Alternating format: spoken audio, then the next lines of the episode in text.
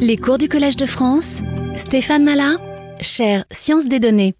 Pour commencer, je vais euh, vous redonner un pointeur sur euh, séminaire que, que j'ai donné la semaine dernière, parce que ça donne un bon complément euh, par rapport au cours qui va à son rythme, vu qu'à chaque fois je fais des démonstrations, quoi, pratiquement à chaque fois les démonstrations mathématiques. Là, ce que j'ai fait, c'est sur trois séminaires, c'était pour une école pour des étudiants de, de doctorat. Euh, une vision du domaine qui est plus proche euh, de l'interface de la recherche, mais qui essentiellement couvre euh, le programme du cours. Donc vous les trouverez, donc il y a trois séminaires que vous retrouverez, c'est un complément si vous préférez du cours. Il s'appelle les Abdou Salam Lectures que vous trouverez sur Internet, qui est donné à euh, l'Institut de euh, SCP, SCPT de physique théorique à Trieste. Et euh, donc il y a trois séminaires. Le premier euh, donne une vision sur le lien entre, d'un côté, tout ce domaine d'apprentissage statistique et la physique. Euh, ça, je pense que c'est un lien important parce que la physique, c'est essentiellement la science de la grande dimension jusque euh, relativement euh, récemment. C'est la science qui a consisté à essayer de comprendre euh, les interactions, comment des interactions de particules, d'atomes permet de donnent lieu à des systèmes qui ont des propriétés émergentes, euh, que ce soit des matériaux, que ce soit des gaz. Derrière, il y a toute la physique statistique. Et donc, évidemment, l'enjeu, c'est de comprendre des interactions en grande dimension. Et finalement, euh, tout le domaine de l'apprentissage statistique tourne autour du même sujet. Simplement, ce n'est pas des atomes, ce n'est pas des euh, particules, ce sont des pixels, ce sont des lettres dans un, dans un texte, ça peut être euh, euh, des valeurs euh, d'une série temporelle, mais on se retrouve devant le même problème, on a un grand vecteur, et euh, derrière ce grand vecteur, bah, il y a des propriétés émergentes, on voit un chat, on voit un chat, on entend euh, des structures musicales, etc. Et euh, le passage depuis euh, ces structures de base jusqu'à ces structures émergentes qui ont une signification, eh bien, c'est l'enjeu euh, de comprendre comment elles se font. Et on retrouve exactement le même type euh, d'outils mathématiques. Et l'un des thèmes qui parcourt tout ce cours, c'est de comprendre euh, comment ça se fait qu'on euh, ne se retrouve pas euh, complètement dominé par la complexité du problème et notamment l'explosion des, des possibilités, autrement dit la malédiction de la dimensionnalité. La raison, c'est qu'il y a de la structure. Il y a de la structure, on a de l'information a priori autour de cette structure, c'est ça qui nous évite, euh, nous permet d'éviter euh, une partie de la complexité. Et la question évidemment centrale d'un point de vue scientifique, c'est de comprendre la nature de cette structure.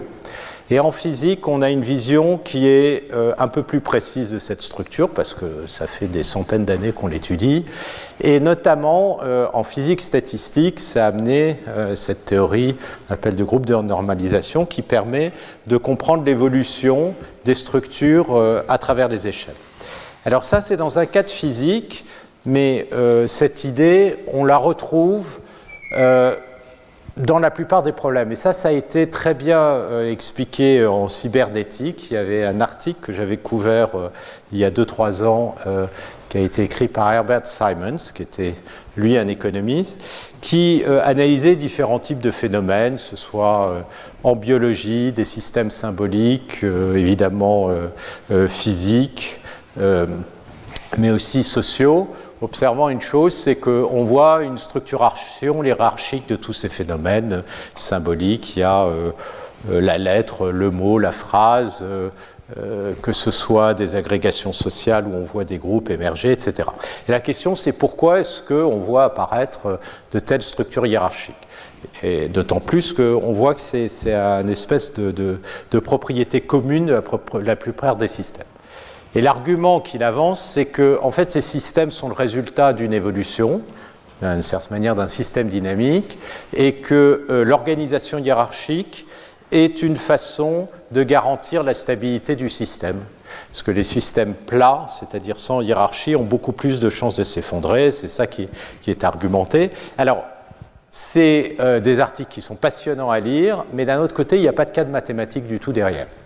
C'est-à-dire que le premier cadre mathématique qu'on peut imaginer, c'est des structures hiérarchiques avec des arbres un peu comme euh, on peut représenter la hiérarchie euh, à l'intérieur d'une compagnie.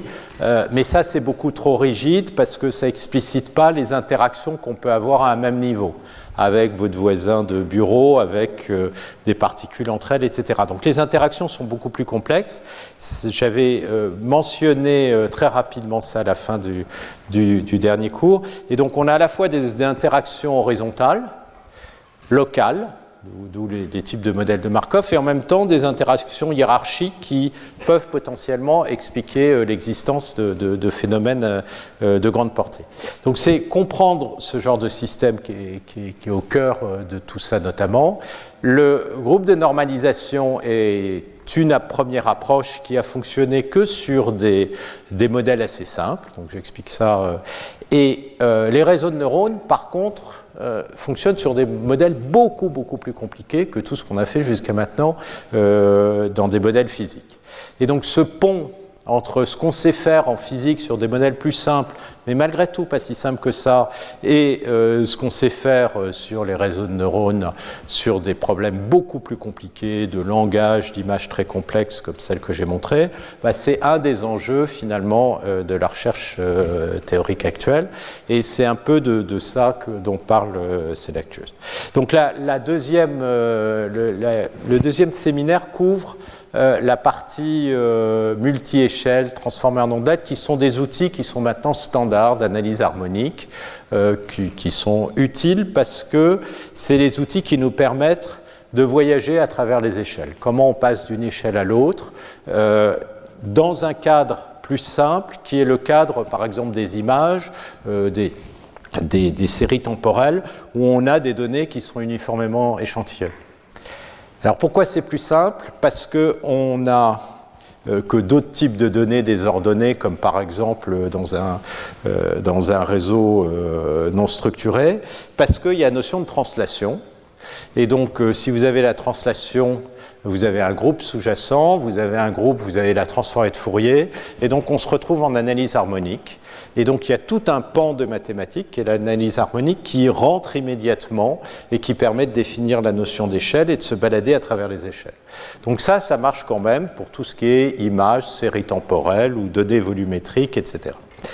Euh, donc ça, c'est euh, d'une certaine manière la review de la deuxième euh, euh, chacune fait à peu près une heure. Et la troisième euh, est aussi en lien avec le cours. Je vous raconte tout ça parce que je risque de ne pas arriver jusqu'à la fin au rythme où le cours avance. Comme ça, vous aurez la fin et puis vous aurez les détails mathématiques euh, donnés par le cours. Euh, la, dernière, c'est sur euh, euh, les méthodes de génération avec les techniques de score, de diffusion de score ou de score de débruitage score denoising, débruitage euh, par euh, la notion de score. Donc ça, on va parler aujourd'hui de la notion de, score. Euh, donc ça, il y aura un séminaire aussi de Francis Bach là-dessus. Mais ça, c'est vraiment les techniques qui, qui, fonctionnent très bien actuellement. Et la question, c'est justement de faire le pont entre ces techniques et des modèles plus simples qu'on sait analyser, notamment à travers ce groupe de normalisation. Et donc là, on est devant un réseau de neurones qui calcule ses scores, déjà il faut comprendre euh, d'où vient cette notion de score et comment ça fait du débruitage. Alors la, notion de débruitage, évidemment, ça est quelque chose qui a été étudié euh, depuis les années, euh, au moins depuis les années 40 avec ce qu'on appelle le fil de Wiener, de façon très intense. Donc il y a beaucoup de techniques qui ont été développées et puis boum, tout ça a été considérablement amélioré par les réseaux de neurones. Alors c'est assez étrange parce que d'un côté, on a plein de techniques qu'on a développées pendant 40-50 ans, qu'on connaît bien, qu'on comprend bien, et puis tout d'un coup, on a un système complètement non linéaire qui fait beaucoup mieux. Et, évidemment, à nouveau, l'enjeu, c'est de comprendre le lien. Il doit y avoir un lien parce que quand même, pendant 50-60 ans, euh, les gens ont travaillé dans des directions pas complètement absurdes. Et euh, ça, c'est une des questions pour comprendre ces réseaux de neurones. Donc ça, c'est euh, une des choses que, que j'évoque, que, où je donne un certain nombre d'éléments dans, ce séminaire. Et puis, le deuxième aspect, c'est évidemment de comprendre la structure des réseaux. Et là, à nouveau, on retrouve cette organisation multi-échelle, en tout cas en partie. Donc voilà, ça c'est les thèmes qui sont directement reliés, euh, plus que reliés, c'est vraiment ça correspond au cours, sauf que ça va plus vite et donc je couvre euh, plus de choses et ça vous donne euh, une meilleure interface avec les questions de recherche. Alors, ce que je vais faire là, c'est revenir là où on était et donc on va passer à la question de l'apprentissage de paramètres. Donc l'apprentissage de paramètres, quand on a un modèle, ça veut dire que on a déjà défini une famille de modèles de distribution de probabilité qui typiquement va être des modèles de Gibbs. Donc vous avez une énergie qui Uθ de x qui va vous définir une distribution de probabilité. Zθ, c'est ce qui vous permet de, renormaliser la proba. Et donc, euh, vos énergies, elles sont paramétrées. Et euh, le problème, ça, c'est euh, typiquement, à nouveau, θ, c'est l'ensemble des poids d'un réseau de neurones. Donc, typiquement, à partir de ça, ce qu'on aimerait, c'est trouver le meilleur θ pour approximer la vraie distribution de probabilité, sachant que la vraie distribution de probabilité, vous ne la connaissez pas, tout ce que vous connaissez, ce sont des échantillons euh, qui vous sont donnés euh, typiques de la distribution de probabilité. Donc à partir de ces échantillons, on aimerait euh, trouver le meilleur θ. Donc la question, évidemment, c'est de définir déjà une métrique ou une mesure naturelle pour pouvoir estimer le θ à partir de Cx. Donc ça, c'est un vieux problème.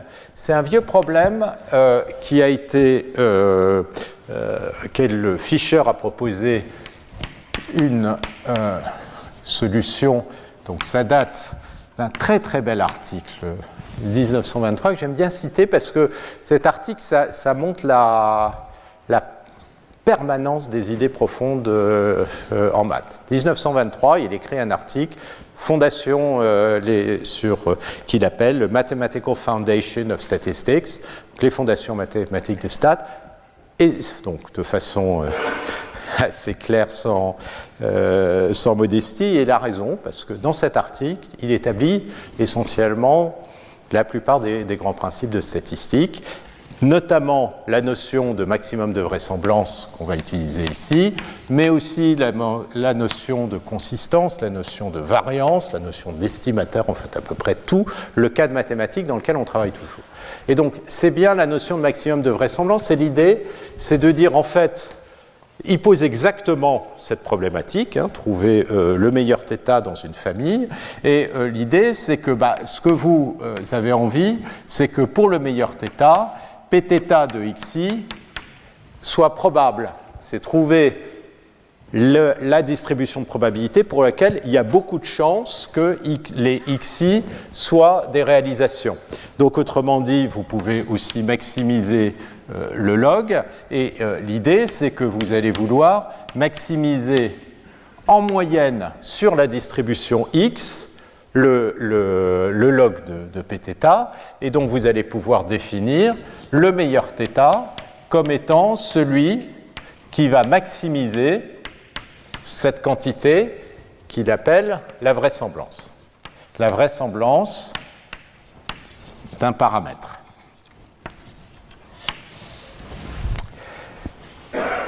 Et donc le problème est posé comme étant un problème d'optimisation, de maximisation euh, du θ euh.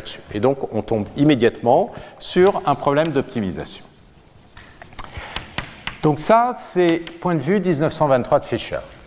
Et puis, euh, il y a une autre façon de réinterpréter ça, ce qu'on va voir maintenant, qui est un point de vue plus de théorie de l'information. Donc ça, c'est Shannon. Euh, on va voir ça rapidement. Donc 1948, je crois, son premier papier. Et euh, ça essentiellement, et donc c'est à travers la notion d'entropie et de mesure de Kullback, de divergence de Kullback. Alors Kullback-Libler, c'est un peu plus tard, mais c'est aussi, ça s'appelle de l'entropie relative. Alors l'idée, c'est la suivante, c'est de dire, bah, euh, on va introduire la notion donc, euh, de ce qu'on appelle de divergence de Kullback-Libler, P Pθ, et on va voir le lien tout de suite, qui est l'intégrale de P de x log de P de x divisé par P θ de x. Donc je vais vous le définir pour n'importe quelle distribution, pardon, P et Q. P et Q, Q de x, dx. Donc, cette euh, quantité ici, c'est une quantité qui n'est pas symétrique. Si vous inversez P et Q, euh, ce n'est pas euh, symétrique, mais on va voir tout de suite que c'est quelque chose qui est positif. Alors, quel est le lien? Ben, Le lien, c'est que ceci, ça peut s'écrire comme une somme de deux termes, l'intégrale de P de x dx moins l'intégrale de P de x log de q de x dx. Et donc ce que vous voyez tout de suite, c'est que si vous regardez en lien avec ce dont j'ai parlé, si vous prenez pour q les pθ, et eh bien là, alors l'intégrale de p de x dx, on va voir, ça c'est moins l'entropie. Et puis euh, ici, ce que vous avez, c'est p de x log de pθ, et c'est donc exactement cette espérance ici, et donc vous allez avoir moins si j'appelle ceci likelihood, euh, en anglais c'est likelihood, donc on appelle souvent L ou la vraisemblance. Ça, c'est, euh, je peux le réécrire comme ça, P de log de Pθ, autrement dit, ça va être le moins likelihood. Et donc, maximiser cette quantité, comme ça c'est une constante, c'est minimiser cette quantité. Et donc, il y a une équivalence entre les deux.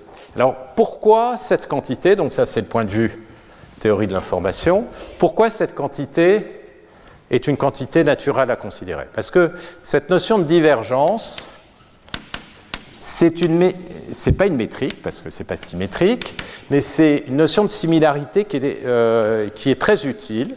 D'abord, il y a deux propriétés fondamentales. C'est que c'est une quantité qui est toujours positive, et P égale Q, euh, pardon, c'est égal à 0 si et seulement si P égale Q. Donc c'est bien une mesure de similarité. Et puis, euh, si jamais vous avez, on va démontrer les deux, euh, des distributions qui sont indépendantes, donc si vous avez P de x qui va s'écrire comme un produit des variables P de xi, où x c'est x1, xd, et q de x qui est aussi un produit. Alors, si vous regardez la distance de Kullback-Libler de PQ, ça va être la somme sur i des distances de Kullback entre chacune des distributions. Donc, ça, c'est une propriété fondamentale qui, en fait, si vous imposez ces propriétés, vous arrivez à remonter euh, à la distance de Kullback. Ça veut dire qu'il y a, si jamais euh, vous avez des sommes, des, phénomènes indépendants, c'est une sorte d'additivité euh, de l'information. Alors, la distance de Kullback-Libler, ça peut s'interpréter en termes de codage. C'est en termes de nombre de bits, ça, ça peut mesurer exactement. Si jamais vous avez une distribution de données qui suit une loi de probabilité P et que vous l'approximez et que vous voulez faire un codage en supposant que euh, la, distribution suit une loi de probabilité Q, vous allez faire un codage qui n'est pas optimal. Combien de bits vous allez perdre dans ce codage C'est exactement donné par euh, la distance de Kullback-Libler qui s'appelle aussi euh, l'entropie relative. c'est l'entropie relative entre Q et P. Donc ça a beaucoup d'interprétations en termes de théorie de l'information et euh, c'est une mesure très naturelle qu'on voit apparaître aussi en statistique qui s'explique intuitivement avec la notion de maximum de vraisemblance. Alors je vais quand même démontrer ces deux propriétés qui sont vraiment très importantes. la première propriété, donc vous regardez la distance entre P et Q. Donc c'est l'intégrale de P de x log de P de x. Alors je vais l'écrire, je vais, je vais l'inverser, je vais l'écrire comme log de Q de x sur P de x. Et ça, c'est moins log de P de x sur Q de x. Donc je vais mettre un signe moins comme ça. Et euh, ce que vous observez, c'est que, évidemment, le log, c'est une fonction qui est concave. Donc, euh, vous avez une moyenne de quantité ici, moyennée suivant la distribution P. Et vous avez l'inégalité de Jensen qui vous dit que quand vous avez une fonction qui est concave, si vous faites la moyenne des valeurs de la fonction, par exemple ici, ici, là la moyenne euh, pondérée, elle va être quelque part là, elle est plus petite que la valeur de la fonction à la moyenne.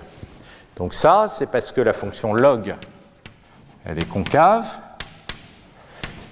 Donc, l'inégalité de Jensen vous dit que si je regarde cette intégrale, c'est-à-dire l'intégrale de p de x log de la quantité qui m'intéresse que je suis en train de moyenner, la moyenne de ces quantités, ça va être plus petit que le log de la moyenne. Donc ça, c'est plus petit que le log de l'intégrale. Log de la moyenne, c'est-à-dire p de x, fois, donc je moyenne cette quantité, Q de x sur P de x dx. Et là, vous voyez, ça, ça se simplifie. Q, c'est une distribution de probabilité, donc l'intégrale de Q de x, ça vaut 1.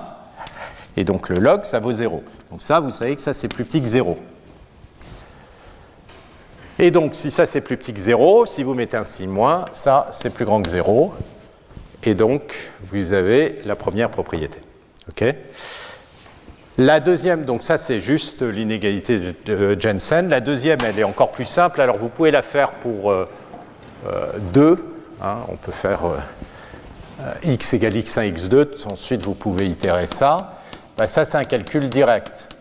Si vous calculez la distance de Kullback de P et de Q, vous allez avoir l'intégrale de P de x1 fois P de x2 log de P de x1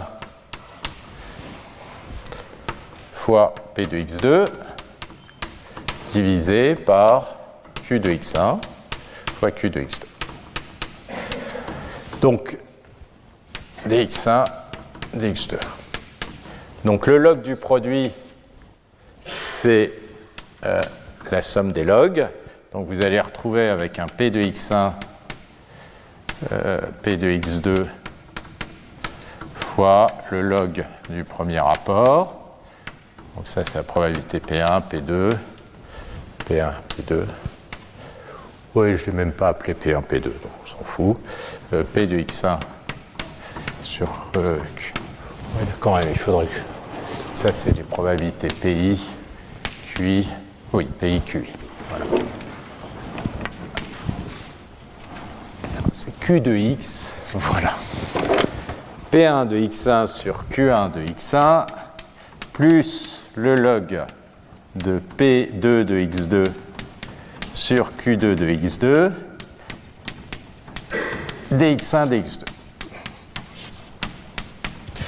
Et donc, bah, si vous preniez le premier terme, il est intégré par rapport à px1, px2, mais ça, il ne dépend pas de, px, de x2, et comme l'intégrale dx2 de p de x vaut 1, ça, ça va disparaître et vous allez vous retrouver avec p de x1 fois le premier terme. Et ça, c'est le premier terme. Donc vous allez avoir que KL de PQ, vous allez retrouver que c'est KL de P1 sur qui entre P1 et Q1. Et puis le deuxième terme, il est là, P2 Q2 X2, pareil, là vous avez le produit, mais l'intégrale, comme ça ne dépend pas de px2 sur p de x1, va disparaître. Il va vous rester que l'intégrable sur p de x2, et vous allez donc vous retrouver avec le deuxième terme. Alors, L'intérêt de faire la démonstration, c'est juste de comprendre pourquoi le log il est complètement fondamental ici. Le log il est complètement fondamental parce qu'évidemment c'est lui qui transforme un produit en une somme. Donc si jamais vous voulez avoir ce genre de propriété, on démontre que forcément on a un log et donc ce genre de propriétés vont impliquer le fait que la métrique, pardon, la divergence, nouveau c'est pas une métrique, va euh, s'écrire sous forme d'une euh, euh, sous forme d'un log comme ceci. Donc ça, c'est vraiment ces deux propriétés sont fondamentales pour caractériser cette métrique. Donc la manière dont on peut re-spécifier le problème, c'est comme une minimisation, trouver le paramètre qui va minimiser la divergence de Kullback-Libler entre la vraie probabilité et le modèle. Et ce qu'on sait, c'est que si cette divergence à nouveau vaut zéro, eh bien, euh, vous avez trouvé euh, le vrai modèle. Alors, ça, c'est le point de vue des réseaux de neurones. C'est-à-dire que si jamais vous prenez un réseau de neurones, la plupart du temps, par exemple, pour faire de la classification, pour faire de l'estimation, vous allez voir que euh, à la sortie de votre réseau de neurones, vous allez bien plupart du temps avoir euh, une boîte, et ce qui va être sorti, qui va être euh, avec θ qui correspond à l'ensemble des paramètres, c'est-à-dire les poids, et ce qui va sortir, c'est euh, le log de pθ de x, et ce qui est utilisé comme métrique bien souvent quand on ne fait pas de la régression, pour, quand on fait de la classification pour trouver le meilleur θ, c'est une entropie relative, c'est-à-dire exactement une distribution de Kullback-Leibler. La plupart de ces problèmes de réseau de neurones sont spécifiés en termes d'apprentissage d'une probabilité. On l'avait vu dans le premier cours, parce que si vous faites de la classification, ça peut s'interpréter comme une probabilité conditionnelle, maximiser la probabilité conditionnelle de la classe étant donné la donnée, ou euh, si vous faites euh, euh, de l'apprentissage non supervisé de distribution de probabilité, on retombe sur le même problème. On veut minimiser une distance de Kullback ou maximiser une divergence. Donc c'est vraiment euh, c'est intéressant de voir que euh, en 2020 euh, on est toujours dans le programme mathématique de Fischer, c'est-à-dire trouver le paramètre θ tel que p de θ soit le plus proche possible de p au sens du maximum de vraisemblance.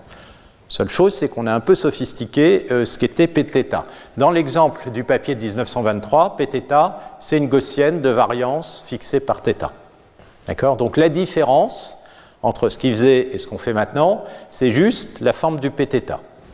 Mais euh, le cadre euh, conceptuel, c'est le même. Alors, il y a quand même deux classes de problèmes qui sont très différents. Euh, en tout cas, un qui est beaucoup plus simple que l'autre. C'est le cas où on prend uθ quelconque, c'est-à-dire une fonction très non linéaire de θ. C'est typiquement ce qu'on va faire dans un réseau de neurones. Et c'est le cas linéaire. Alors, peut-être avant de rentrer là-dedans, on va parler euh, de l'optimisation. Pour faire l'optimisation, donc, il faut minimiser euh, la vraisemblance.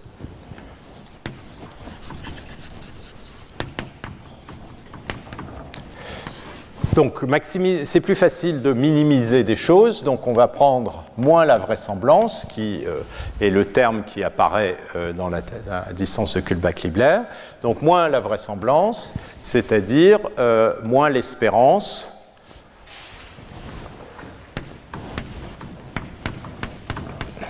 P de x de log probabilité. Alors Pθ, c'est donc moins vrai, à nouveau, je vous l'écris euh, comme ça, on est en train de regarder cette quantité-là, log pθ, donc ça va être le log de pθ, pθ je l'ai euh, là-haut, euh, ça va être moins uθ de x, moins log de zθ, la constante de renormalisation, dx. D'accord Donc euh, cette quantité-là, autrement dit l'intégrale de p de x u de x, et puis l'intégrale de p de x log de dθ, ça me, ça me donne directement log de zθ. Voilà, donc ça c'est la quantité que je voudrais minimiser. Et euh, je veux le calculer, le minimiser sur θ. Donc en apprentissage statistique, on a un outil d'optimisation, c'est la descente de gradient. Donc, il y a plein de, manières de l'implémenter, euh, il y a plein d'algorithmes numériques derrière, euh, et notamment euh, descente de gradient stochastique, mais le concept de base, c'est la descente de gradient. Donc qu'est-ce qu'on fait? On a besoin de calculer le gradient. Alors déjà, évidemment, si on veut minimiser, ça implique que le gradient sur θ de L de θ. Euh,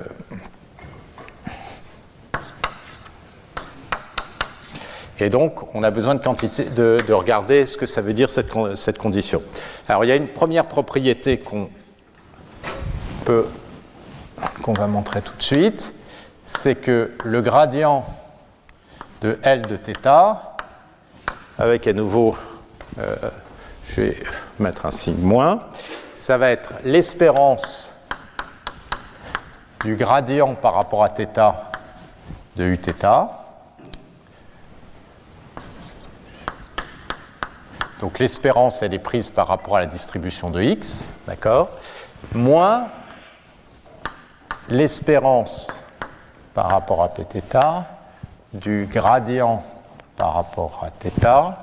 Alors, euh, je vais peut-être vous prendre deux variables en θ pour pas qu'on confonde les choses. Je vais peut-être l'appeler euh, euh, θ, euh, je sais pas, θ bar.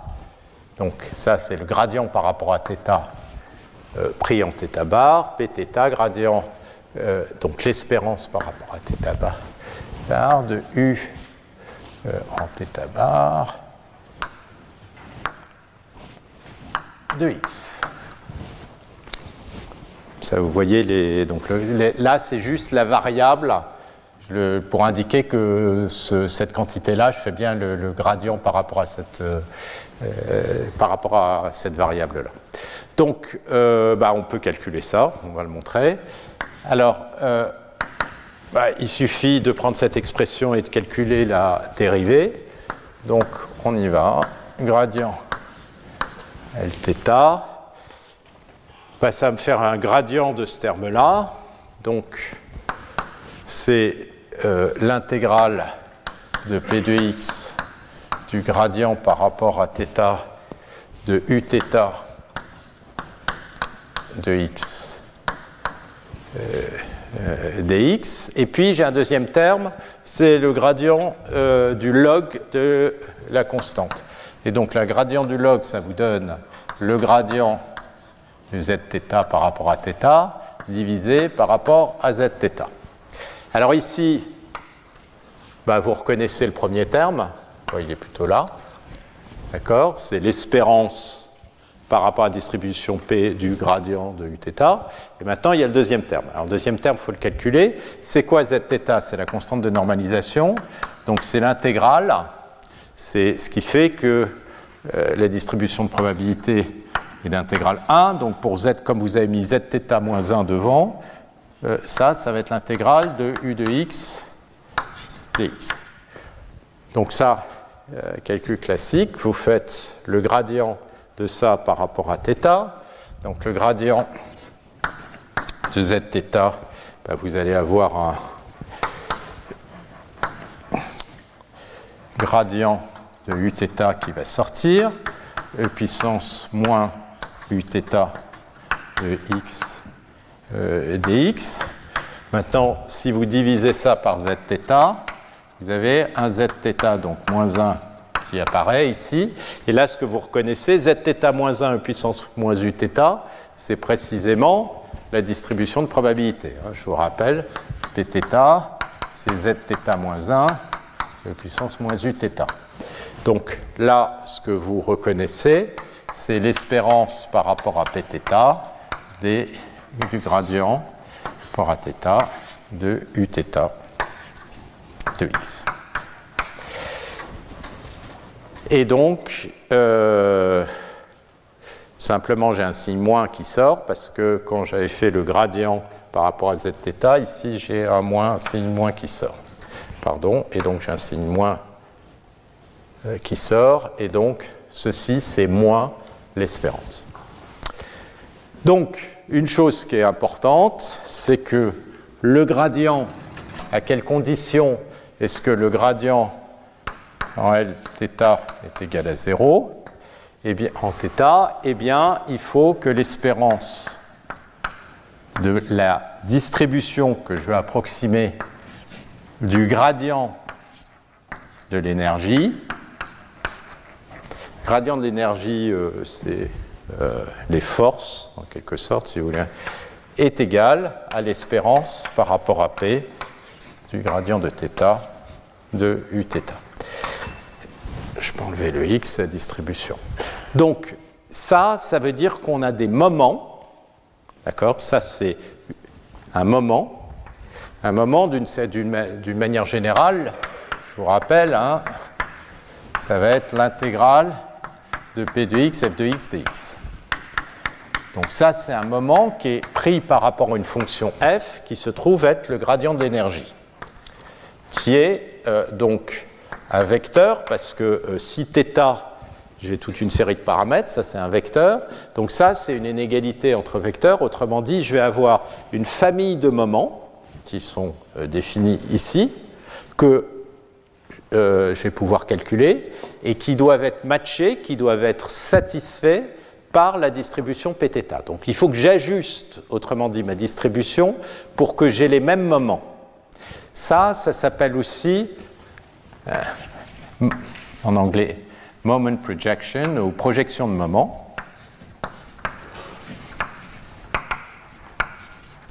Parce que ce qu'on est en train de faire, si vous pensez en termes d'énergie, c'est-à-dire en termes de Uθ, on est en train de trouver le θ, c'est-à-dire le paramètre de l'énergie, ici, tel que, en moyenne,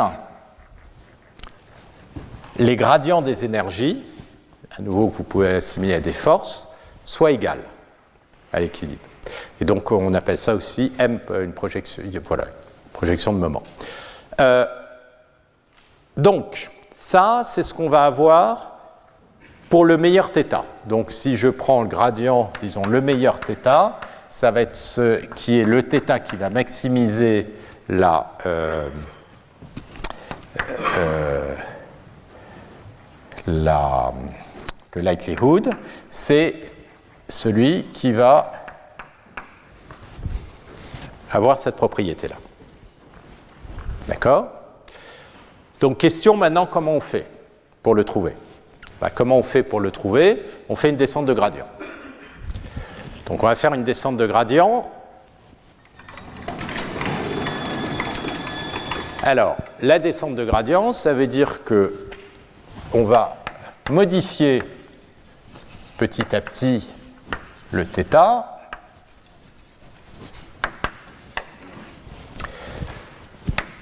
Donc, itérativement, en θ en t plus 1, moins θ de t. Ça va être epsilon, ça va être moins epsilon le gradient, mais euh, la quantité que je veux minimiser, c'est moins L de θ. Donc si je vous l'écris comme ça, c'est gradient de θ euh, de moins L de θ.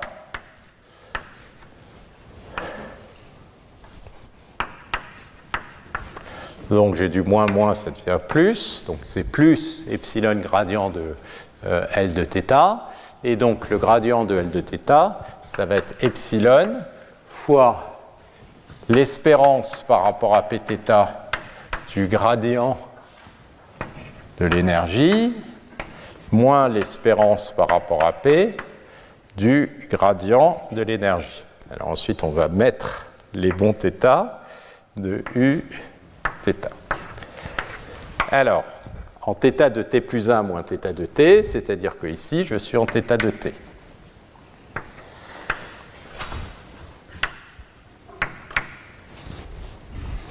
D'accord? Donc je suis à l'état θ de t. J'ai calculé le meilleur. Je suis arrivé à un certain paramètre θ t. Le paramètre θ t, il définit une distribution de probabilité pθt dont l'énergie c'est uθt, et puis ce que je fais, c'est que je modifie le paramètre θ dans la direction de l'erreur des moments. L'erreur des moments, c'est la différence entre les moments, c'est-à-dire la moyenne du gradient de l'énergie, à nouveau, euh, des forces d'une certaine manière, moins euh, ce que je devais, euh, pardon, ce que j'ai pour θt, moins ce que je devais atteindre, et je bouge dans cette direction-là. Donc tout semble OK, sauf qu'il faut calculer ça. Alors comment on va calculer cette quantité-là? Bah, Si je suppose que Uθ c'est une, euh, une, énergie paramétrée, je vais vous prendre un exemple juste après, je peux calculer ce gradient, bah, comment on calcule l'espérance? Le P, je ne le connais pas. Comment je fais? Comment je peux calculer l'espérance par rapport à P? Oui, Monte Carlo. D'accord? C'est une espérance, c'est une intégrale. Ce qu'on a vu, c'est que finalement, euh, la façon la plus efficace, c'était justement de prendre des échantillons aléatoires, indépendants. Coup de chance, c'est ce qu'on nous donne au départ. Des exemples indépendants. Donc on va utiliser une approximation de euh, Monte Carlo, juste pour euh, insister, qu'est-ce que c'est à nouveau que cette quantité que je veux calculer? C'est une intégrale sur, c'est-à-dire la moyenne, à nouveau, ça c'est un vecteur. Donc j'ai une intégrale en très grande dimension, parce que euh, là, j'ai typiquement un très grand nombre de variables, et cette intégrale en très grande dimension, eh ben, je l'approxime par une somme de Monte Carlo, c'est-à-dire une somme sur des échantillons aléatoires qui sont des réalisations de P. Autrement dit, c'est des variables aléatoires indépendantes qui ont la même distribution que P, et donc je vais évaluer la fonction. Ici, la fonction, c'est ce gradient. Donc je vais évaluer, évaluer la valeur du gradient en xi. D'accord? Donc le fait que dans une base de données, au départ, on vous donne des exemples qui sont censés être indépendants, c'est complètement fondamental parce que c'est ça qui fait que vous allez pouvoir faire vos calculs d'intégrale par des méthodes de Monte Carlo qui vont converger pourvu que ça, ce soit des fonctions qui soient bornées. Donc il vous faut un peu de régularité euh, dans ce cas-là. Donc ça, ce n'est pas un problème. D'accord? Je fais la somme, hop, j'ai mon résultat. Le problème, il est là. Comment je fais pour calculer ça?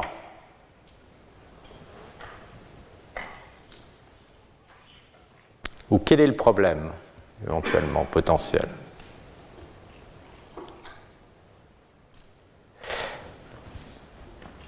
Le problème, c'est que, vous voyez ici, ça, j'ai pu le calculer parce qu'il se trouvait que j'avais n échantillons indépendants de la distribution P. D'accord? Donc il m'a suffi de sommer. Si je veux faire la même chose, qu'est-ce qu'il faut que je fasse Que je prenne ma distribution Pθ de t de x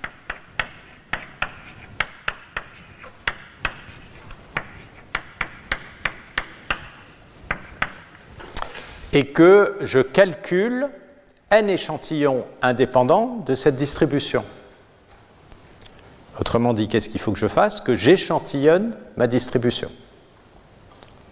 Mais échantillonner la distribution, c'est ce qu'on va voir à partir du cours précédent ou à la fin de ce cours. Déjà, on va commencer, ça va nous prendre du temps. Vous allez voir, c'est pas facile. Typiquement, ça va demander de construire une chaîne de, de Monte Carlo, puis d'itérer. Chaque échantillon, c'est beaucoup de calculs. Or, ce n'est pas un échantillon qu'il vous faut, c'est un grand nombre d'échantillons, parce que ce qu'on a vu, c'est que la variance de cette quantité-là typiquement, elle est en sigma carré sur n, où sigma, c'est euh, typiquement de l'ordre de la plus grande valeur que peut prendre votre gradient. Donc n doit être suffisamment grand pour avoir une précision, donc il va vous falloir calculer plein d'échantillons, et c'est là qu'on arrive sur les techniques de Monte Carlo, Markov Chain, MCMC, euh, sur lequel on, euh, on va arriver.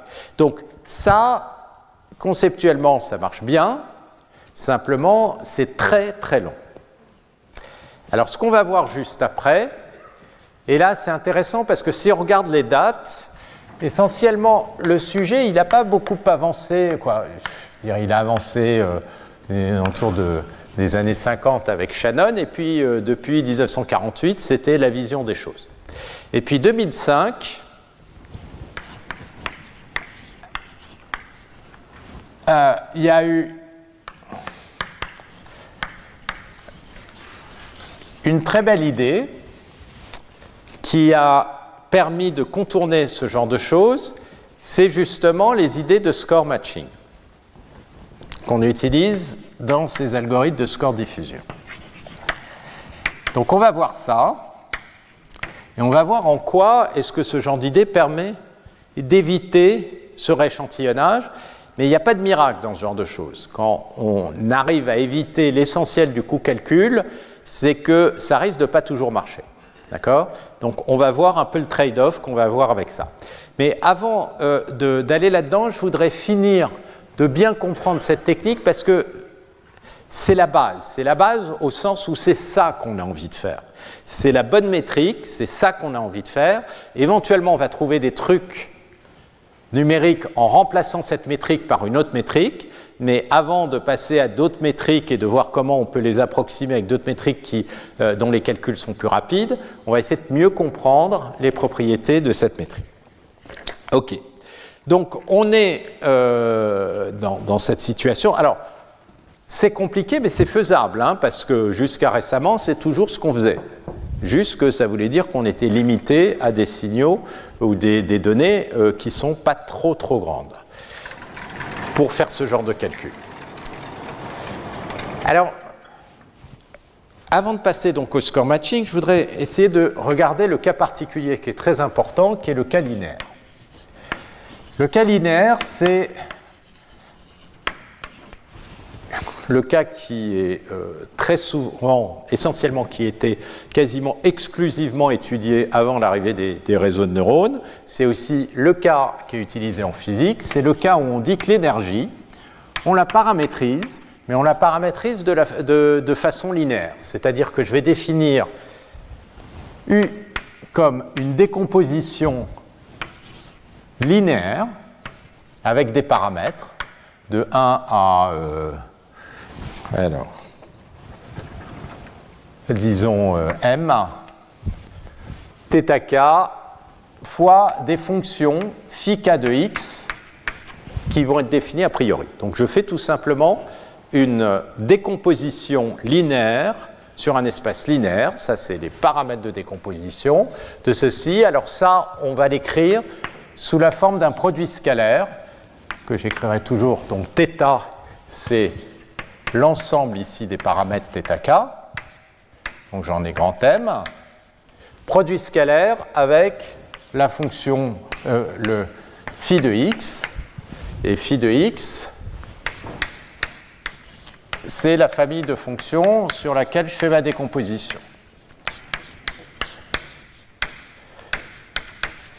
Donc, en machine learning, ça, ça s'appelle un feature vector.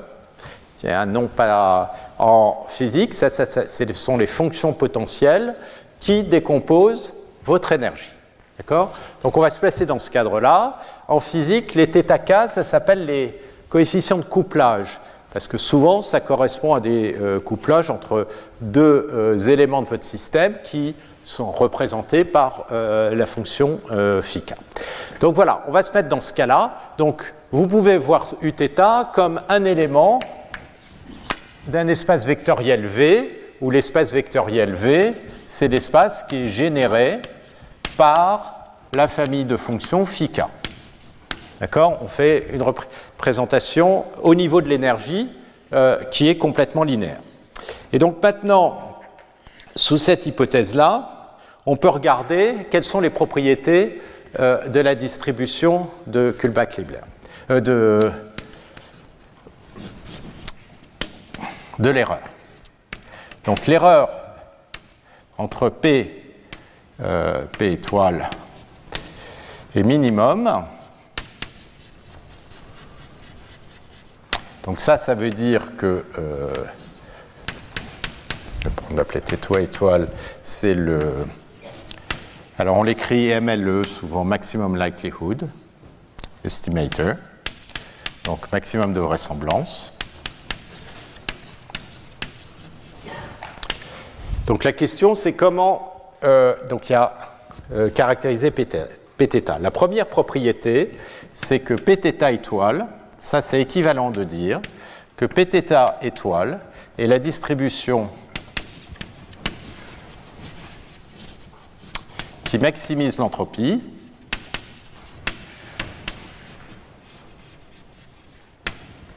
Donc l'entropie d'une distribution Q, c'est moins l'intégrale de Q de x log de Q de x dx est telle que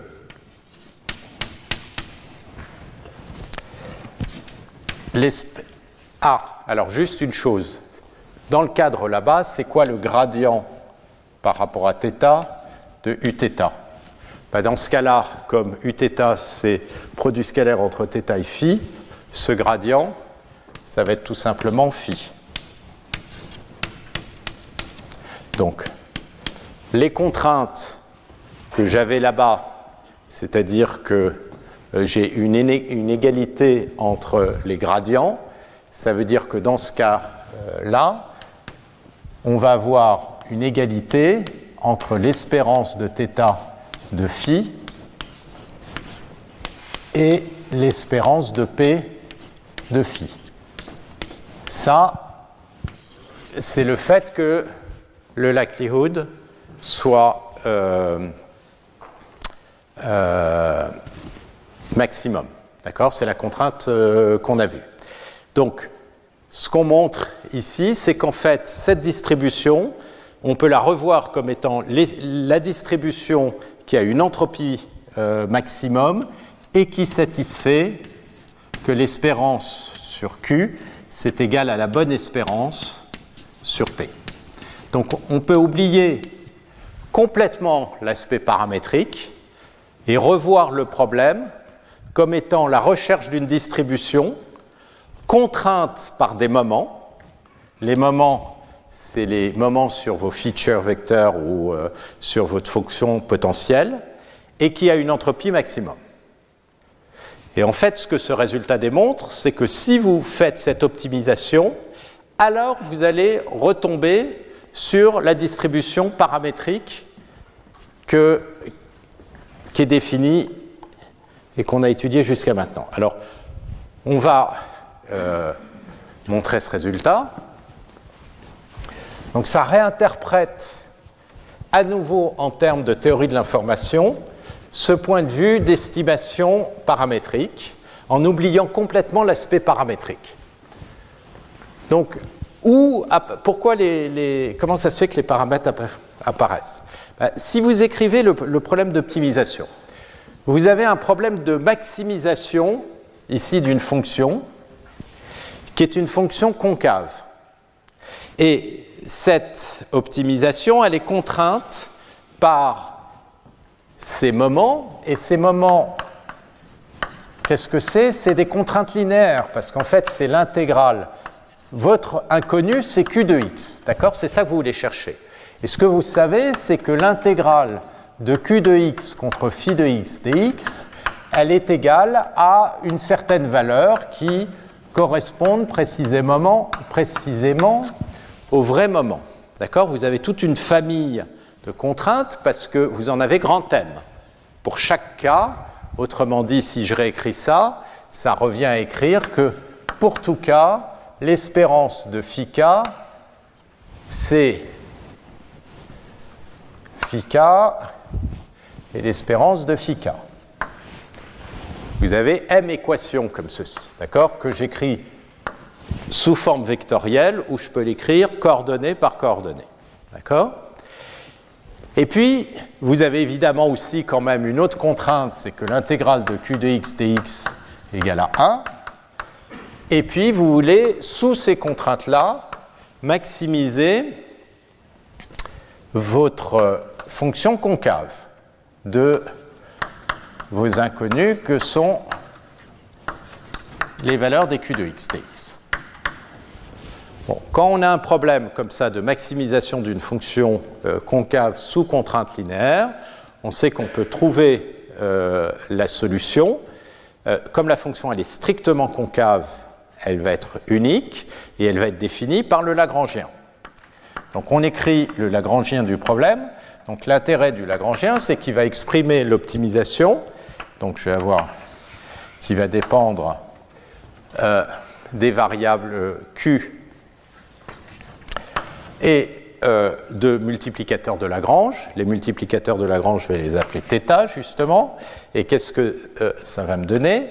Eh bien, le Lagrangien, c'est la valeur de la fonction qu'on va maximiser ici, c'est-à-dire l'intégrale de q de x log de q de x dx, plus la somme sur... Alors, je vais vous le faire coordonnée par coordonnée parce que ça sera plus facile au départ donc somme de k égale 1 à m. Pour chaque contrainte, j'ai un multiplicateur de Lagrange θ qui me donne la différence entre la fonction linéaire, c'est-à-dire l'intégrale de q de x phi k de x dx, et la valeur que doit prendre la fonction linéaire, c'est-à-dire l'espérance de la fonction phi k. Et puis, j'ai ma dernière contrainte qui me dit que l'intégrale doit être 1, donc j'ai un θ 0 fois l'intégrale de q de x dx moins 1. Ok, et puis maintenant c'est parti, on calcule les dérivés. Alors les dérivés c'est au sens de Fréchet, mais pensez ça comme une somme discrète. Donc je vais vous écrire pudiquement ça sous forme, mais ça c'est au sens de la forme linéaire.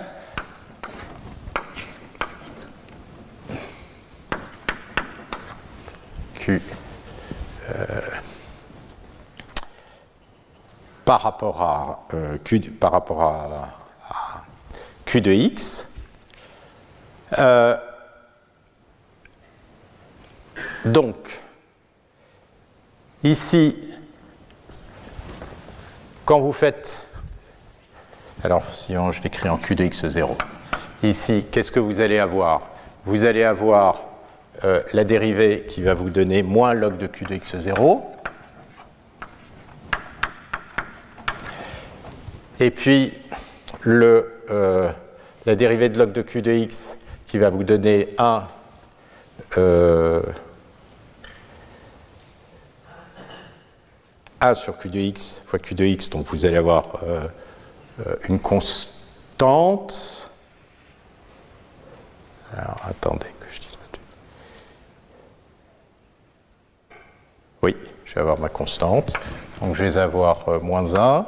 Et puis ensuite, je vais faire les intégrales. Donc chacune des intégrales, je vais avoir, si je fais la dérivée par rapport à q de x0, ce que je vais voir apparaître, c'est q de x0. Donc je vais avoir θk et là un q, euh, donc θk fois phi k de x0. Ça, ça disparaît. Et puis là, ici, j'ai un θ 0. Et plus θ 0. Et donc, ce que vous voyez, c'est que votre log de q de x, eh ben, et j'ai une somme ici, excusez-moi, parce que ça c'est une somme sur tous les cas, k va de 1 à grand M. Donc le log de Q de x. Euh, là, j'ai un. Alors, je devrais avoir.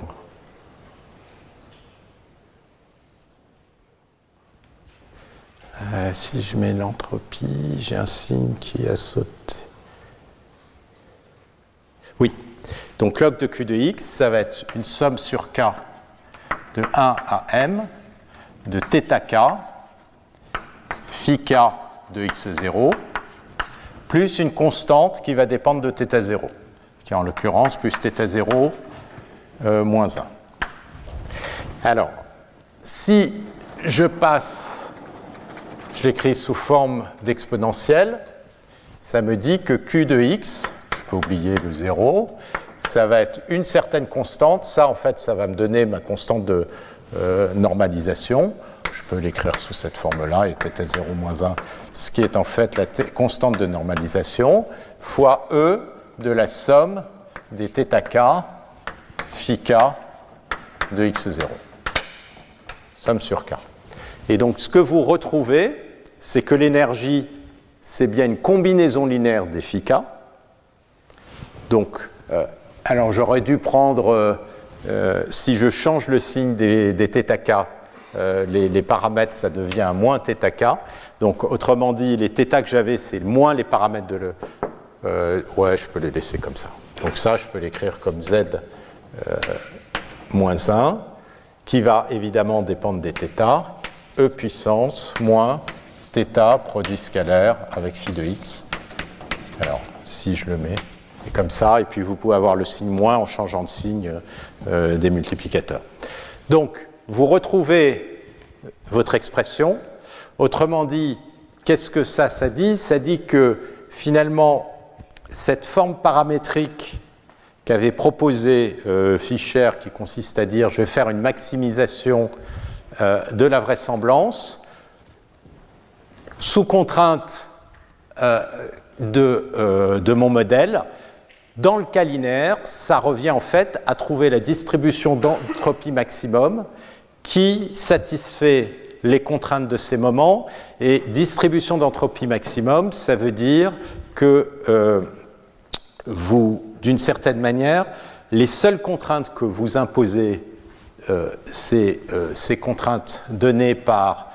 Euh, si vous voyez phi comme des, des, mesures, c'est des mesures moyennes, vous avez des mesures que vous avez pu calculer sur votre distribution de probabilité, c'est à partir des phi de xi, et ce que vous voulez, c'est trouver votre distribution de probabilité q qui a les mêmes mesures, et vous n'imposez aucune autre euh, contrainte, et ça, vous l'exprimez en disant que l'incertitude modulo euh, ces mesures est maximum, autrement dit, l'entropie est maximum. Voilà, ça c'est une autre façon de repenser euh, ce maximum de vraisemblance. Et il y a une dernière petite propriété,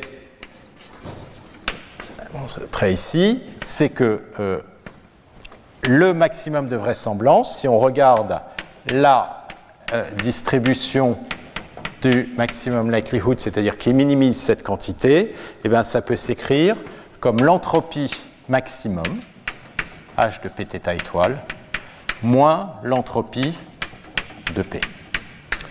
Alors, comment ça, ça se montre? Je vais le montrer. Puis, le, ce que ça, ça dit, c'est que finalement, la distance de Kullback-Libler, d'une certaine manière, c'est l'excès d'entropie du modèle. Comme on a vu là juste avant que euh, ce qu'on fait, c'est que, étant donné des contraintes, on maximise l'entropie, eh bien, dans le cas le meilleur, l'entropie maximum sera égale à l'entropie euh, de P. Ça, c'est toujours positif. On retrouve le fait que ça, c'est plus grand que ça. Et sinon, il va y avoir une erreur, et cette erreur, elle s'interprète en termes d'excès d'entropie, et c'est pour ça que je vous avais dit, ça c'est lié au nombre de bits, parce que ce qu'on sait aussi en théorie du codage, c'est que l'entropie, c'est ce qui vous spécifie la taille d'un code optimal. Alors, comment on démontre ça? Ben, On calcule euh, la distance de Kullback-Libler à nouveau. Donc, la distance de Kullback-Libler, pardon, la divergence c'est, on l'a vu, moins l'entropie, je l'avais écrit, de P euh, moins l'espérance sur P de log de euh, Pθ. Et euh, ici, ce qu'on va avoir, ça va être donc moins l'espérance sur P. Alors, le log de Pθ, ou moins log de pθ, c'est log de la constante de normalisation, ce qu'on a fait juste avant, et plus U0. Mais U0, ici, on est dans le cas linéaire, c'est le produit scalaire entre phi, θ et phi de x. Donc si je fais, je mets l'espérance là-dessus, bah, l'espérance de la constante de normalisation, ça me donne toujours l'espérance. Ça, c'est linéaire. Donc ça, ça va être la même chose que l'espérance de phi de x. D'accord? Et l'espérance de phi de x, comme je suis précisément sur le point de maximum de vraisemblance qui satisfait la contrainte qui est que son espérance PTTA étoile, c'est la meilleure distribution, c'est la même chose que l'espérance de P, bah là, bah, je peux le remplacer par euh, l'espérance. Donc ce que je vois ici, c'est que l'espérance de P de log de Pθ, donc c'est log, j'aurais écrit pour que ce soit plus clair, lag de 0. Et puis, ici, je suis donc le θ étoile transpose, l'espérance par rapport à pt ces deux espérances elles sont égales, de phi de x. Ça veut dire quoi? Ça veut dire que j'ai remplacé p par p étoile, et donc ça veut dire que ça, en fait, c'est la même chose que p étoile. En fait, en quoi est-ce que ceci dépend de la distribution p? C'est à travers cette espérance. Mais ça, c'est la même chose que l'espérance de P de θ étoile. Et donc, vous vérifiez que ça, c'est égal à ceci. Et ça, c'est quoi? C'est l'intégrale, donc je vous le dis, par rapport à la distribution P de x de log de P de x. Et puis, j'ai mon signe moins qui est ici. Et donc, ça, c'est quoi? C'est l'entropie. Donc là, qu'est-ce que vous avez montré? C'est que cette quantité-là, dans le cas je suis dans le cas de péta étoile, ça c'est l'entropie de P de θ étoile. Et donc je retrouve ma formule moins h de P plus ceci. Donc c'est bien ça. Donc ce qu'on voit, c'est que euh, le problème, c'est que dans un modèle comme ça, le nombre de contraintes n'est pas forcément suffisant pour entièrement spécifier la bonne probabilité. Donc, du coup, on définit une distribution qui a trop d'entropie. Donc, si on pose le problème en termes inverses, ben, le problème en termes inverses, c'est-à-dire quel est le bon feature vector Le bon feature vector, c'est le feature vector qui va au mieux spécifier mes données. Au mieux spécifier les données, c'est-à-dire qu'on espère, c'est qu'avec cette spécification, je peux retrouver une très bonne approximation de P. Et une autre manière de le dire, c'est que cette spécification, va donner le plus d'informations possible, autrement dit, va réduire l'entropie du modèle. D'accord? Le meilleur modèle, c'est celui qui définit un modèle avec le moins d'entropie possible, étant donné un nombre de mesures fixées. Voilà, donc ça, ça conclut rapidement la vision théorie de l'information euh, de, euh, euh, de ce, du maximum de vraisemblance. Je vais vous donner un exemple pour que ce soit euh, euh, un peu plus euh, concret en lien avec un exemple que j'avais vu, qu'on avait regardé sur la physique, et puis on va passer au score matching. Alors,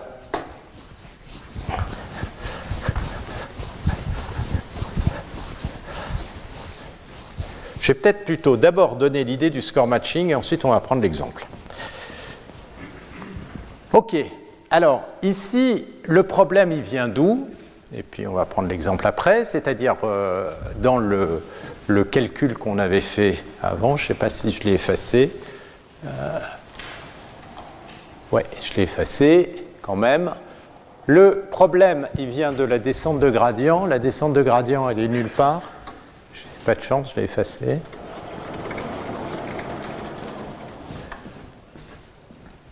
Ouais, je l'ai effacé, il était dans le tableau là. La descente de gradient, le problème, il vient du fait qu'il faut calculer ce gradient ici. Et pour calculer ce gradient ici, il faut calculer cette espérance. D'accord?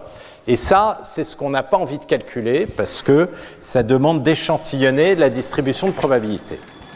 Maintenant, on peut revenir au calcul d'où elle vient, cette espérance? Quand on avait calculé le L de θ, qu'on a vu, c'est que ça, c'était moins l'intégrale. Euh, donc, euh, le likelihood, c'est l'intégrale de P de x, log de P de θ. Et log avec le signe moins, ça nous donnait le log de z θ 0, la z de θ, plus l'intégrale de u θ de x dx. Quand on calcule le gradient par rapport à θ de ça, ce n'est pas un problème. Ce qu'on a vu, c'est que ça, ça nous donne l'espérance de P du gradient de Uθ. Ça, ça se calcule à partir des données. Le problème, il vient de là. Quand on calcule le gradient de ça, c'est ça qui nous donne ce terme P de θ, gradient de Uθ. Ça. Et c'est ça qu'on ne veut pas calculer. D'accord Avec un signe moins. D'accord Donc, comment, ce qu'il faut, c'est virer la constante de normalisation. La constante de normalisation, elle est difficile, c'est le problème toujours, parce que la constante de normalisation, en fait, elle se calcule à partir de cette intégrale, et donc on voit qu'à chaque fois, quelque part, il va falloir, chaque fois qu'on change θ, à chaque fois, il faut recalculer norme de, indirectement la constante de renormalisation, et cette somme, eh ben, elle se calcule avec une intégrale de Monte Carlo. Donc c'est ça qu'on ne veut pas faire. Alors comment on peut faire ça? Ben, Il y a une idée, c'est de dire on va virer la constante. Donc virer la constante, le problème c'est que dans la distribution de KL, qu'est-ce qu'on fait? On a l'intégrale de P de x et puis ça consiste à regarder la différence. Le problème c'est la métrique. On regarde la métrique, la distance entre P et Pθ. Et ce que je regarde, c'est en moyenne la différence entre log P et log Pθ. Et dans log Pθ, à nouveau, eh bien, j'ai la constante de normalisation. Donc, on la vire. Comment on la vire C'est une constante. Comment on vire une constante On calcule une dérivée. Donc, on va calculer la dérivée. Donc, au lieu de regarder ça, eh bien, je vais regarder la dérivée de ça. Ça, par rapport à x. Attention, ce n'est pas par rapport à θ, par rapport à x de ceci, qui est une fonction de x. Et puis je vais regarder le gradient par rapport à x de ceci, dx. Oui, mais si vous faites ça, vous n'allez pas avoir une quantité positive, ça ne donne plus une métrique. Bon, bah, qu'à cela ne tienne, je vais regarder la différence des gradients. Donc on va regarder la norme au carré de la différence des gradients. D'accord? Si vous faites ça, c'est quoi le gros avantage? C'est que le gradient par rapport à x de log de pθ de x, eh bien, ça va être la constante de normalisation à nouveau disparaît. Ça va être tout simplement le gradient par rapport à x de uθ. Plus de constante. Et donc l'idée, c'est de dire évidemment, ça, ça s'appelle plus une divergence de KL. Vous lui donnez un nouveau nom, et il se trouve que Fischer était encore derrière. Ça s'appelle la divergence de Fischer, parce qu'il avait introduit cette quantité d'informations de Fischer, y compris en 1923, sauf que là, il n'avait pas eu l'idée de l'utiliser dans, ce cadre-là. Et euh, vous regardez cette métrique et vous dites, OK, bah, c'est ça qu'on va minimiser. Et ça, c'est l'idée. Alors, c'est étonnant qu'il ait fallu attendre 2005, Varinen, pour essayer ça. Donc l'énorme avantage de ça, c'est qu'on va le voir, ça, ça se calcule beaucoup plus facilement, plus besoin d'échantillonner. Mais évidemment, vous êtes en train d'optimiser un autre truc que la, que la distance de Kullback-Libler qui était la métrique naturelle. C'est pour ça que ce genre de choses était. En fait, ce genre de questions, elle ne vient pas à l'esprit si vous ne calculez pas. Parce que vous avez la bonne métrique, c'est la métrique, la divergence de Kullback-Libler. Pourquoi vous embêter à aller vers une autre métrique qui est plus faible, qui est moins contraignante? Parce que ça se calcule beaucoup mieux, comme on va le voir. Et ça, c'est le critère qui est utilisé par euh, ces algorithmes de score diffusion. C'est ce qu'on appelle du score matching. Parce que ça, ça s'appelle le score. Euh, excusez-moi, il n'y a qu'un peu. Il y en a un qui est un grade P de θ moins P de x. Voilà. Ça, c'est ce qu'on appelle le score de la vraie distribution. Et ça, c'est le score de la distribution paramétrée. Et donc, ce qu'il va falloir, c'est étudier le lien entre ces deux métriques. Et c'est là qu'on va voir apparaître les, constantes de log Sobolev. Ça, c'est assez joli parce que ça fait un lien avec tout un autre domaine en analyse qui sont ces équivalences entre euh, métriques sur des fonctions. Et ça va être, et c'est pas juste pour le plaisir, c'est que la question qu'on va se poser, c'est ça qu'on fait en calcul. Est-ce que ça va nous donner la bonne solution? Est-ce que ça va converger vers le bon endroit? Et surtout, est-ce que euh, ça va euh, converger avec un nombre d'échantillons raisonnable? Le problème, ça va être généralement pas tellement est-ce que, ça, converge vers le, le bon endroit?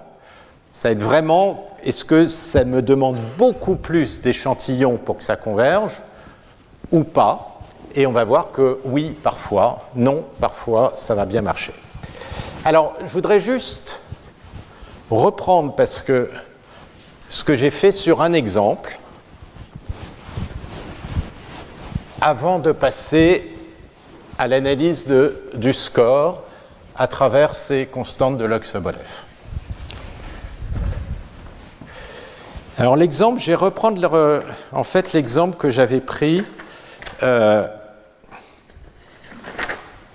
je ne sais plus où je l'ai mis. Euh, Phi 4, l'exemple physique que j'avais pris. Bon, je vais vous le garder comme ça. Alors, on avait vu, il y avait euh, une métrique assez naturelle en physique, la manière dont on définit les énergies, c'est d'introduire un terme qui est un terme d'énergie cinétique, s'écrit euh, avec le Laplacien. Alors ça, ça s'écrit comme la somme, si x euh, c'est une image, euh, donc par exemple, prendre des valeurs x de i, ça peut, si jamais vous le réécrivez en faisant une intégration par partie, ça va vous donner la même chose que x de i moins x de j carré pour tous les i de l'image et pour tous les j qui appartiennent à un voisinage de i. Autrement dit, euh, si je prends mon image, je vais regarder la somme des différences au carré entre un point ici et tous les points voisins. Et ça, en fait, c'est l'énergie. Vous pouvez voir ça comme la somme des gradients euh, de x au carré. D'accord? Ça, c'est le premier terme. Et puis il y a un deuxième terme qui va introduire des, contraintes. Et le deuxième terme, on va imposer, euh, comme on l'avait vu la dernière fois, que ce soit un terme de, potentiel scalaire. C'est-à-dire que ça va juste dépendre d'une fonction des valeurs. Euh, donc j'ai la somme sur tous mes pixels euh, de mon image, où V, c'est une certaine fonction de la variable qui est ici. La variable, si je l'appelle t, je vais avoir un potentiel. Et le cas que j'avais montré, c'était le cas phi 4, où les valeurs étaient minimum pour moins 1 et 1. Donc quelque chose qui est non convexe. Et l'idée, c'est que, évidemment, ce qu'on veut toujours, c'est minimiser l'énergie, parce que, souvenez-vous, P de x, à une constante près, c'est puissance moins u de x. Donc on veut minimiser l'énergie, ça veut dire qu'on veut un état probable. Minimiser l'énergie, ça veut dire que le point de l'image, alors là je vais mettre constante euh, bêta, un point de l'image, et puis là il y a un signe moins du coup, euh, est proche des valeurs de ses voisins, mais d'un autre côté, les points de l'image, on ne veut qu'ils soient égal soit à 1, soit moins 1. Donc il y a une espèce de contradiction parce que euh, si jamais vous avez des fluctuations, eh bien, vous allez de temps en temps passer de 1 à moins 1. Ça, ça va forcer à passer de 1 à moins 1. Donc tout dépend l'amplitude euh, relative euh, de ces deux termes. Et quand on est dans une situation où la température est très élevée, eh bien, bêta est petit et ça, ça compte pas. Donc tout va fluctuer moins 1, 1 de façon aléatoire. Quand bêta euh, va augmenter, eh bien, les choses vont devenir plus régulière. Voilà, donc vous avez un phénomène physique et tout ce que vous mesurez, c'est des exemples. Donc ça, c'est ce qui décrit un champ, euh, euh, la distribution des spins dans euh, un matériau ferromagnétique. Et puis vous avez des observations. Et en fait, vous, votre problème, c'est de trouver la loi physique. Vous avez une vaguité que ça doit s'écrire comme ça, mais vous ne le savez pas exactement, ni vous connaissez éventuellement même pas cet opérateur-là, et vous ne connaissez pas V de x. Donc si on fait de l'apprentissage, on ne vient pas avec l'énergie, on vient avec les données, et on doit calculer l'énergie. C'est en ce sens que le problème est différent par rapport à la physique, c'est que vous n'avez pas quelqu'un qui a étudié pendant des centaines d'années le problème, quoi quelqu'un ou une famille, mais vous arrivez directement avec les données et vous lancez. Alors comment vous faites ça? Ben, Ce que vous faites, c'est que vous définissez un modèle. Un modèle, c'est-à-dire vous allez définir une famille d'énergie. Alors vous savez quand même, et c'est là que l'information a priori rentre, qu'a priori vous avez deux termes. Que vous avez un premier terme quadratique, de toute manière vous pouvez toujours l'imposer dans votre modèle, donc vous allez dire j'ai un premier terme qui va être 1,5 de x transpose, mais je ne connais pas la matrice K, ça c'est finalement un modèle gaussien. D'accord Si énergie c'était juste ça, vous diriez vous avez une énergie d'un modèle gaussien. Donc ok, vous ne le connaissez pas, mais vous avez une matrice K. Deuxième chose, vous allez imposer que ce soit un potentiel scalaire. Vous ne connaissez pas la valeur de V, donc vous allez la paramétrer. Il va falloir trouver une fonction paramétrée dx de i. Ok, alors on continue. Vous avez un champ, par contre, a priori, euh, il est stationnaire, parce qu'il n'y a rien de spécial qui se passe à gauche ou à droite. Donc si c'est stationnaire, ça veut dire quoi sur K? Ça veut dire que la matrice ce que vous, euh, qui est derrière, ça va être un opérateur qui est invariant par translation. Donc ça, ça va être un opérateur de convolution. Donc vous faites votre modèle. L'opérateur de convolution, ça veut dire que donc normalement x transpose kx c'est quoi? C'est la somme, pardon, donc kx déjà, c'est un vecteur, c'est la somme euh, sur i des k de ij fois x de j. Hop, d'accord? Ça c'est kx, je multiplie le vecteur x par la matrice K dont les entrées sont les K de IJ. Et maintenant, je fais le produit scalaire avec x. Donc ça va me faire une somme sur i et sur j des x de i, euh, k de ij, x de j.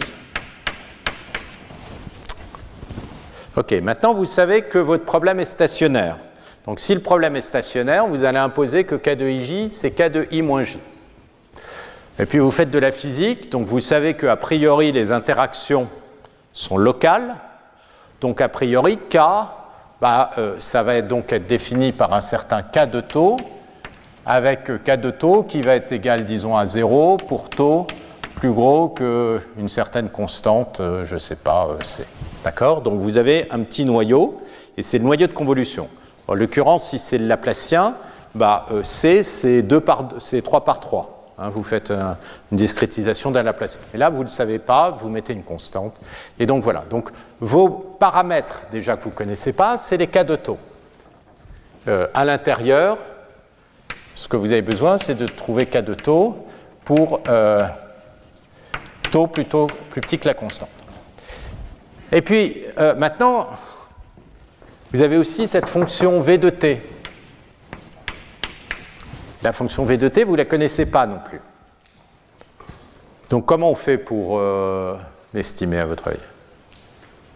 Vous avez une fonction que vous ne connaissez pas, et tout ce que vous savez faire, c'est de l'estimation paramétrique. Vous la paramétrisez. Comment est-ce qu'on paramétrise une fonction? On la décompose dans une base. Vous prenez une base de fonctions, par exemple des fonctions euh, constantes par morceau, vous allez prendre V de t et vous allez la décomposer avec des paramètres que je vais appeler par exemple gamma dans une base de fonctions. par exemple, la base de fonction, si vous voulez faire par exemple une approximation linéaire par morceau,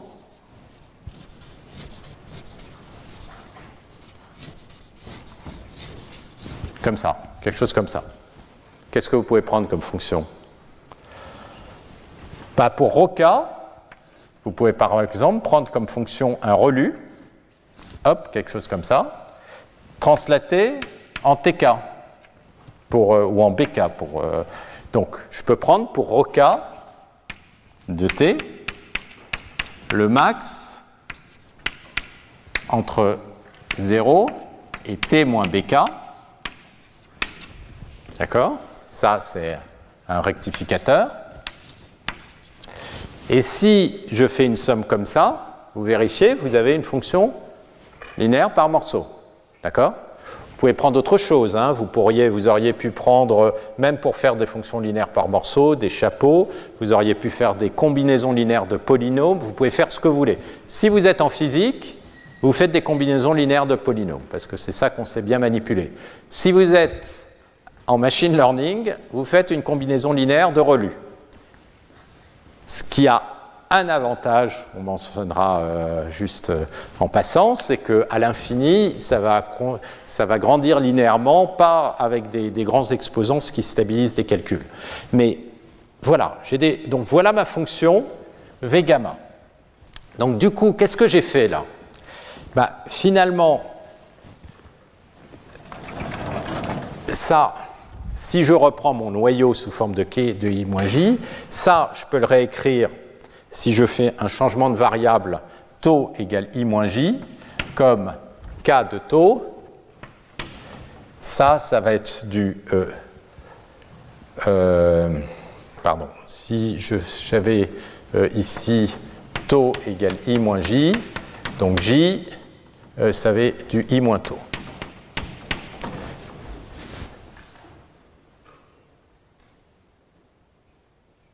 Euh, non, j'allais écrire en J-I.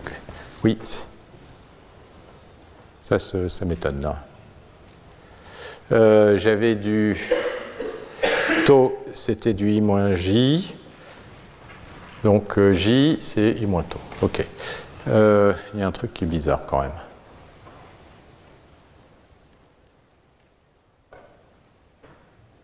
Taux moins I, j'aurais préféré le contraire. On va faire le contraire je vais dire que euh, taux, c'est du J moins I.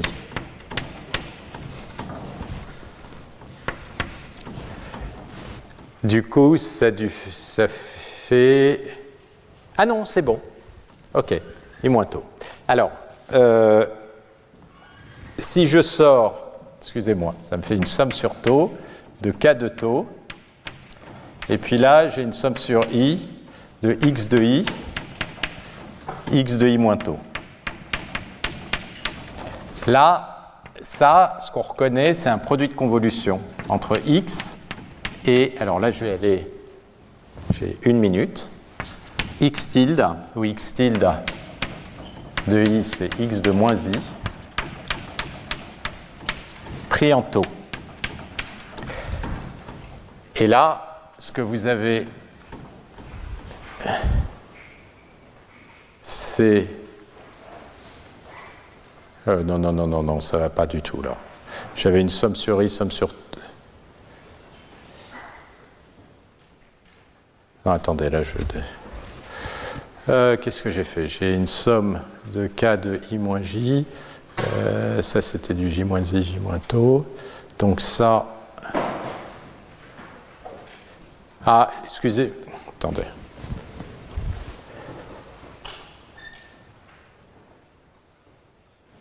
Somme sur, somme sur taux, ça me fait bien.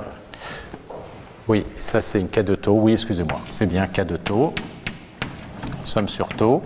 Et ça, vous pouvez le voir comme le produit scalaire entre le vecteur k et le vecteur i convolé avec x tilde. OK. Ici, cette quantité-là. Alors, ça, ça me donne le terme euh, bilinéaire je vais revenir sur le terme du potentiel scalaire.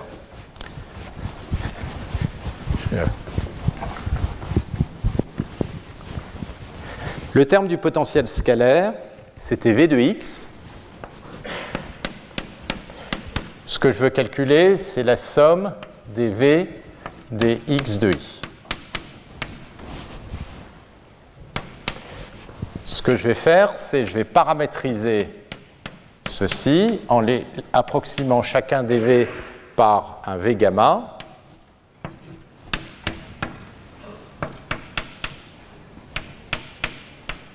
des x de i.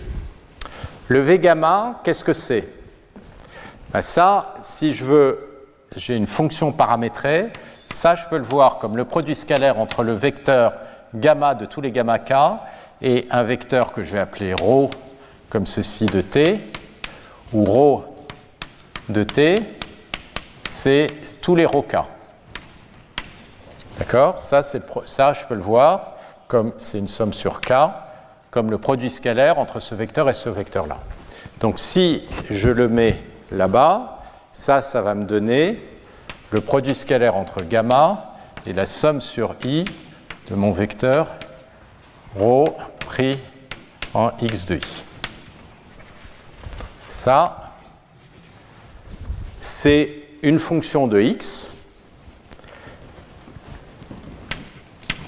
D'accord C'est un vecteur. Je vais appeler par exemple gamma de x. Ou qu'est-ce que c'est que gamma de x à nouveau? Si je le réécris, ça va être un vecteur. Chacune des composantes, c'est la somme des ρk des x de i somme sur i, et j'en ai un certain nombre, m'. Donc j'ai un produit scalaire entre gamma comme ceci. Donc ça, c'est mon potentiel. Et maintenant, ce que je veux, c'est approximer toute l'énergie. Bah, toute l'énergie, je l'approxime avec d'un côté ce premier vecteur qui me donne les termes quadratiques et ce deuxième vecteur qui me donne le potentiel scalaire. Donc ça, vous pouvez le voir comme un θ produit scalaire avec un phi de x. Ou qu'est-ce que c'est que θ bah, θ, c'est les deux paramètres. C'est le paramètre qui vous donne le noyau, c'est le noyau de convolution, et c'est le, le paramètre qui vous donne le potentiel scalaire. Et phi de x, c'est quoi? Eh bien, Vous avez deux familles de fonctions. D'un côté, une fonction quadratique du champ ou de l'image, qui est la convolution de l'image avec elle-même. Et de l'autre côté, les relus, c'est-à-dire les gamma de x qui ont été moyennés sur toute l'image. Et vous avez un modèle paramétré. Et maintenant, vous déroulez tout ce qu'on a fait. Vous prenez vos données, vous calculez le, euh, likelihood, vous le minimisez. Le minimiser, ça va consister à minimiser les likelihood. Autrement dit, trouver le paramètre θ tel que ceci soit égal à l'espérance par rapport à la distribution P et vous calculez θ. Et vous avez un modèle de physique. D'accord? Donc vous partez des données, vous avez une information a priori quand même parce qu'on a dit que le, point clé, c'est qu'on a établi un modèle. Mais euh, ça, c'est un modèle non linéaire avec une composante quadratique, une partie de relu avec des biais. D'accord? Donc vous pourriez voir ça comme un espèce de réseau ultra simple, sauf qu'il y a une partie quadratique et dans les réseaux, il n'y a pas de partie quadratique. Et vous faites une descente de gradient sur vos paramètres, vous rentrez votre base de données, vous fitez vos paramètres et vous obtenez à la sortie l'énergie du modèle physique, en tout cas une approximation du modèle physique. Ok? Évidemment, ce que vous avez envie de faire ensuite, c'est générer des nouveaux, pardon, des euh, euh, nouveaux euh, des nouvelles données, et pour ça, il va falloir échantillonner Pθ de x. Alors, ceci étant, comme je le disais juste avant, pour faire ça, pour faire l'optimisation avec euh, le maximum likelihood, de toute manière, il faut faire de l'échantillonnage, c'est très long. Donc, qu'est-ce qu'on va faire euh, la fois prochaine? On va revenir sur le score matching. On va vraiment l'étudier plus en détail pour voir euh, comment est-ce que ça nous permet d'aller beaucoup plus vite en termes de calcul en évitant tout l'échantillonnage qu'on a besoin de faire avec le maximum likelihood? En même temps, on va voir que quand on a des problèmes comme celui-là qui sont non convexes, il faut se méfier parce que ça peut être très très imprécis. Et donc c'est là qu'on va voir ces constantes de log Sobolev qui vont nous euh, spécifier euh, cette précision. Une fois qu'on a fini ça, on va attaquer l'échantillonnage. Et donc là, c'est tout un chapitre. Retrouvez tous les contenus du Collège de France sur www.colège-2-france.fr.